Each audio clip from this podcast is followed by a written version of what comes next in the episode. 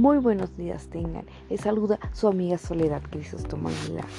Ya sé que los había abandonado un poco, pero nuevamente nos encontramos aquí, amigos Radio Escuchas. Los invito a que me acompañen con el siguiente tema, procesos de la evaluación de centros educativos. Primero, ¿qué es la evaluación de los centros educativos? Este es un proceso de diagnóstico el cual nos sirve para detectar y dar respuesta a una necesidad específica que nos ayude a mejorar la gestión del centro educativo. No olvidemos que esta debe ser contextualizada. Bien, pero ¿cómo recopilo la información? Pues muy sencillo, me voy a basar en instrumentos. Tales son la observación, que es un examen sobre un sujeto sobre otro. La entrevista es una, una conversación intencional de forma informal para extraer información. La encuesta se obtiene información mediante aplicación de cuestionarios orales o escritos. La prueba o cuestionario estandarizado determinan los componentes institucionales diferentes y cuestionarios que son series de preguntas. ¿Y cómo sé que son factibles eh, y contextualizados los instrumentos que estoy utilizando? Pues voy a recurrir a escalas de valoración, la cual es la constatación de una serie de datos ya observados. Listas de control son unas tablas de doble entrada donde se recoge información relevante sobre los datos observables y los textos son contextualizados. También surge el texto sociométrico y el sociograma. Debemos tener muy claro que la planificación se realiza por fases que consisten en la realidad del diseño de la evaluación y el plan de actuación, dentro de los cuales se encuentran componentes y subcomponentes, como son los indicadores de calidad, determinar funciones, especificar instrumentos, tiempos, modos y el informe final, que es la presentación de los resultados.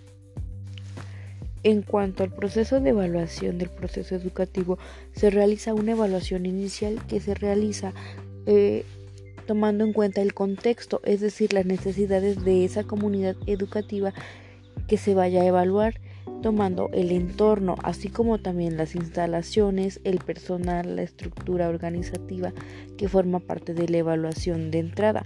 Es decir, aquí determina la capacidad del centro para llevar a cabo sus estrategias, presupuestos y programas presentados.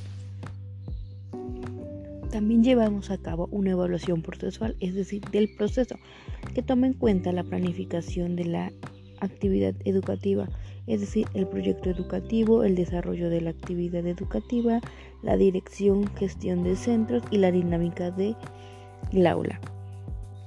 ¿Qué tipo de información recabada considero que se debe analizar? Es el desenvolvimiento, la planeación, el portafolio, lista de asistencia, la planificación, la evaluación, el informe.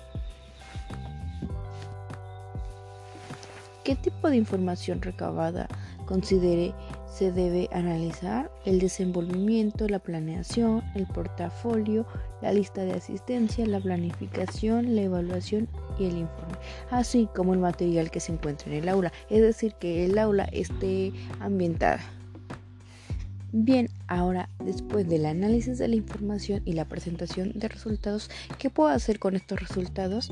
Pues estos me ayudan a mejorar la práctica docente, a tener una disposición para reflexionar, a ser profesores expertos, hacer un análisis crítico de los resultados, enfocarme en el aprendizaje del estudiante, desarrollar un plan de acción, detectar mis problemáticas, eh, la evaluación intermedia, generar una propuesta para mejorar, realizar este reajustes y, ser un agente activo del cambio e innovación. De acuerdo con lo anterior, ahora queda implementar el plan de mejora. Es decir, en, bueno, en nuestra institución vamos a integrar lo que es el programa escolar de mejora que va a surgir del diagnóstico de las condiciones actuales de la escuela. En este se plantean los objetivos para mejorar las metas y las acciones para favorecer y resolver las problemáticas, donde el consejo técnico, que son los maestros que se reúnen junto con su personal directivo, a revisar la, de manera periódica los avances y evaluar el cumplimiento de acuerdos y metas.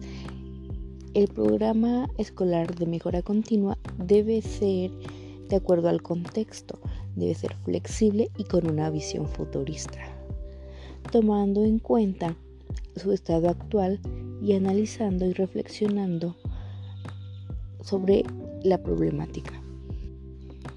En cuanto a los objetivos, debemos ser claros qué es lo que quiero lograr, hacia dónde quiero llegar. En cuanto a las metas, cuándo, de qué manera y, cuánto. Deben ser concretas, avanzables y demostrables. Debe llevar un seguimiento para saber si es que está avanzando, es decir, si nos está funcionando. Y pues por último vamos a realizar la evaluación que esta se aplica como a final de ciclo.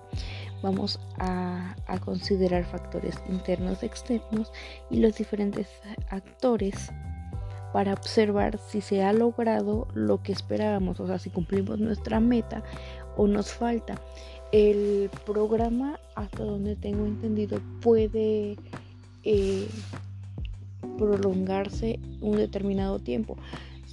No hay que abusar, claro, del tiempo. Por eso se va a definir un periodo para cumplir este logro. En caso de no, de no ser así, pues se, se tiene que ir reajustando hasta lograr los objetivos, pero no debemos tardar demasiado.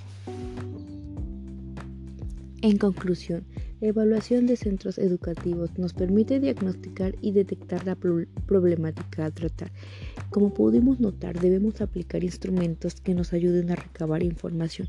Estos deben ser fiables para lograr que mi información sea certera y parta del contexto y realidad de mi centro educativo. Se deben tomar en cuenta algunos componentes y subcomponentes. Asimismo, al analizar los datos, y presentar los resultados, debo actuar y trabajar con ellos, buscando que estos, en vez de solamente focalizar, me sirvan para realizar una mejora y actuar con el fin de mejorar.